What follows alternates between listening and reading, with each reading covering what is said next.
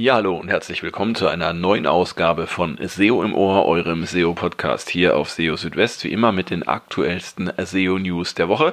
Ja, in dieser Woche melde ich mich ähm, ausnahmsweise mal von der Insel Borkum, hier gerade, wo ich mich urlaubstechnisch befinde. Das soll mich aber nicht davon abhalten, ähm, euch mit den aktuellsten SEO-News in diesem Podcast zu versorgen. Ja, und in dieser Woche ähm, gab es jetzt das äh, schon lange erwartete Google Page Experience Update. Das ähm, hat begonnen, wie von Google angekündigt. Mitte Juni war ja angekündigt worden und ja, der Start dieses Updates ist in dieser Woche erfolgt. Es gab aber auch noch ein paar andere interessante Themen. Unter anderem werden Autorenangaben für Google wichtiger, wie es scheint. Warum das so ist, erzähle ich euch nachher. Google rollt die Search Console Insights für alle Nutzer aus und ähm, inklusive Sprache muss von Google erst gelernt gelernt werden. Ja, das sind die Themen in dieser Ausgabe von SEO im Ohr. Schön, dass ihr dabei seid. Ja, und fangen wir gleich an mit dem äh, ja, Hauptthema dieser Ausgabe und zwar dem Page Experience Update. Das wird jetzt gerade tatsächlich ausgerollt. Ähm, das hatte Google in dieser Woche äh, und zwar am 15.06. mitgeteilt über Twitter.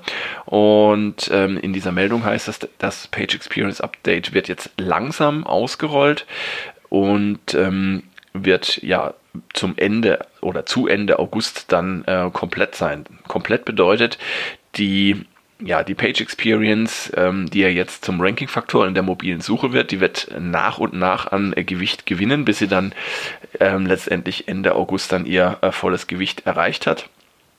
Und ähm, das heißt aber nicht, dass die äh, Page Experience ähm, ja ähm, dramatische Änderungen auf den Suchergebnisseiten bewirken wird. Es geht ja zunächst einmal sowieso nur um die mobile Suche. Und auch hier, ähm, das hatte Google ja mehrfach betont, ist es so, dass die Inhalte und die Relevanz weiterhin viel wichtiger ähm, sein werden als eben die äh, Page Experience. Nichtsdestotrotz kann es natürlich zu Änderungen kommen. Gerade dann, wenn äh, jetzt zwei Seiten zum Beispiel inhaltlich sehr ähnlich sind, dann kann es eben sein, dass die Seite mit der besseren Page Experience in der mobilen Suche dann das bessere Ranking erhält. Ja, gleichzeitig äh, hat Google auch noch angekündigt, dass ab Donnerstag dieser Woche, ähm, also Stand dieser Aufnahme seit gestern, ähm, die äh, neuen Signale auch bei den Top Stories, also bei den Schlagzeilen der mobilen Suche zur Anwendung kommen. Will heißen, ähm, AMP oder AMP ist keine Voraussetzung mehr für ein Erscheinen in den Top Stories in der mobilen Suche. Ähm, es sollte aber darauf geachtet werden, eben eine, ja, eine gute Page Experience zu äh, bieten. Ja, ähm, im Zusammenhang mit der Page Experience äh, werden eben die Core Web Vitals, das sind die ähm, drei Kennzahlen, die Google ja als besonders kritisch ähm, im Bezug auf die Page Experience erachtet, werden die Core Web Vitals eben äh, Einfluss nehmen auf die mobilen Rankings. Ähm, das sind einmal der Largest Contentful Paint, also die Ladezeit des größten Seitenelements, dann der Cumulative Layout Shift, ähm, der ja sich aus Layout-Verschiebungen ähm, einer Seite beim Laden berechnet und der First Input Delay, der angibt, wie schnell eine Seite auf Nutzerinteraktion reagieren kann beim Laden. Ja, also diese Core Vitals werden jetzt dann nach und nach ein ähm, Ranking-Faktor werden, der ja an Bedeutung zulegen wird, aber wie gesagt, eben ähm, insgesamt weiterhin auch weniger wichtig sein oder weit, weiter weniger ähm, Auswirkungen auf die Suchergebnisse haben, als jetzt zum Beispiel die Inhalte einer Seite. Ja, sind wir mal gespannt, was sich da für Änderungen ergeben.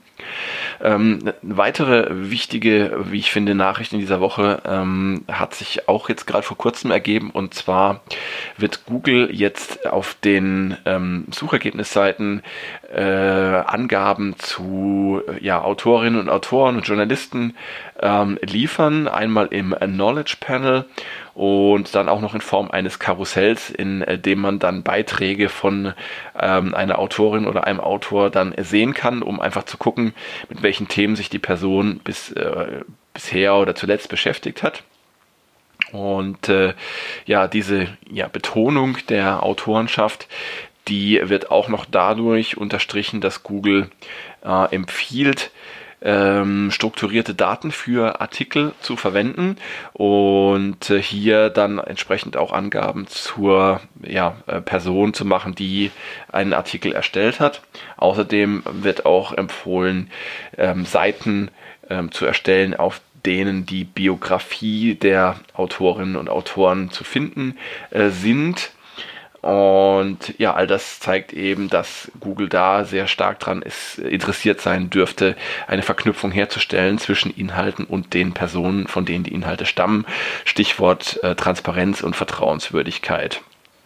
Ähm, ja, ähm, das Ganze erinnert so ein bisschen auch an, ähm, an das Thema EAT und äh, Qualitätsbemessung bei Websites ähm, in sensiblen Branchen. Und ja, ich denke mal, dass äh, das alles in eine ähnliche Richtung geht. Ergänzend muss man noch dazu sagen, dass diese neuen ähm, Features, die ich jetzt genannt habe, also Angaben äh, zu äh, den Autoren und ähm, das Autorenkarussell, dass es zunächst einmal nur für Journalistinnen und Journalisten aus den USA angezeigt wird, die in englischer Sprache publizieren und das auch erstmal nur in der mobilen Suche. Das Ganze soll aber mit der Zeit auf weitere Personen Person, Sprache und Geräte ausgeweitet werden. Meine Empfehlung ist, wenn ihr ja, regelmäßig äh, schreibt, äh, bloggt, Artikel verfasst, kann es kein Fehler sein, ähm, entsprechend das Markup zu verwenden, das Artikel-Markup und eben auch eine Seite anzulegen, in, auf der ihr Angaben zu eurem Erfahrungshintergrund, zu eurem Lebenslauf macht und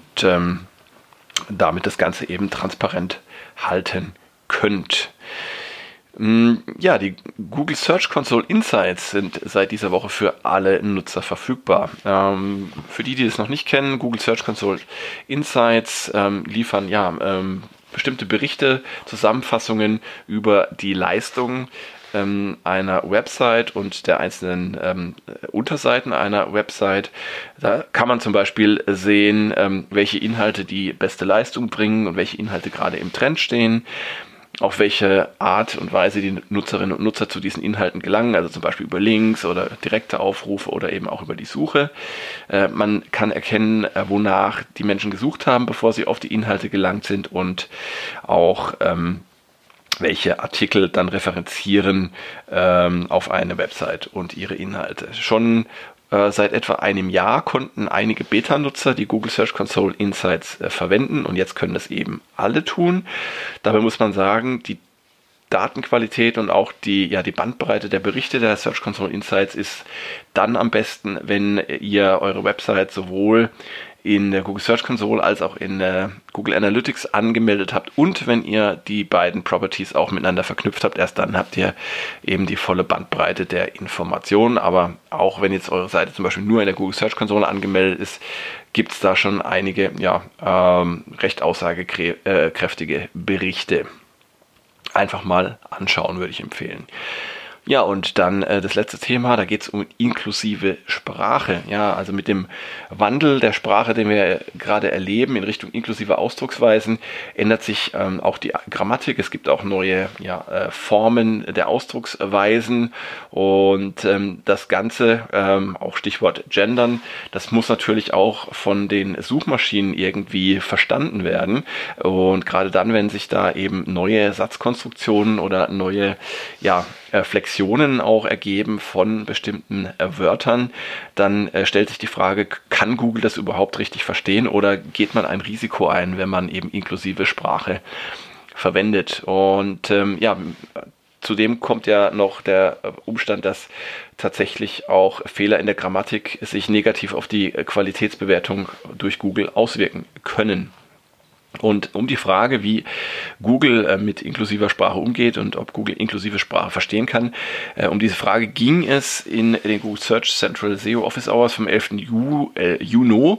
Und ja, da wurde eine als Beispiel eine, ein englischer Satz genannt. Ähm, they is doing this, also eine Pluralform, die einfach verwendet wird, um eben ähm, Inklusion auszudrücken und ähm, jetzt nicht irgendwie geschlechtsspezifisch etwas äh, zu sagen.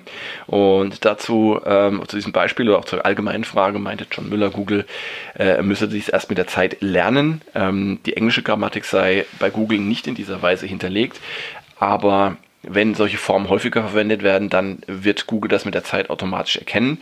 Ähm, zu Beginn wird es da sicherlich noch zu Fehlern kommen und ähm, auch zu entsprechendem Feedback. Ähm, das kann aber dann von Googles Entwicklung berücksichtigt werden, sodass dann eine entsprechende Anpassung der Modelle erfolgen kann. Ja, ähm, ja, die Entwicklung der Sprache durch inklusive Formen ist nur ein Beispiel dafür, dass Google Modelle zur Spracherkennung ähm, äh, haben muss, die eben flexibel äh, genug sein müssen, um auch zukünftig die Inhalte von äh, Webseiten und Suchanfragen zu verstehen.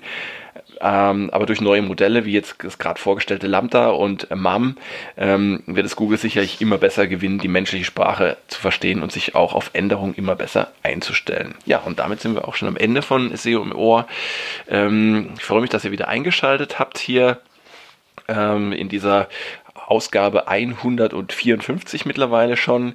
Und ähm, ja, ich würde mich auch freuen, wenn ihr mir Feedback äh, senden würdet, äh, wie ihr den Podcast findet, welche Themen ihr gerne ähm, mal behandelt haben möchtet. Und empfehlt mich natürlich auch gerne weiter. Ähm, folgt mir auf Spotify. Die entsprechenden Links findet ihr auch auf der Website auf SEO Südwest. Und ja, in einer Woche gibt es dann die nächste Ausgabe von SEO im Ohr. Und bis dahin natürlich auch jeden Tag die aktuellsten SEO-News für euch auf SEO Südwest. Ja, also bis dahin erstmal macht's gut. Ciao, euer Christian.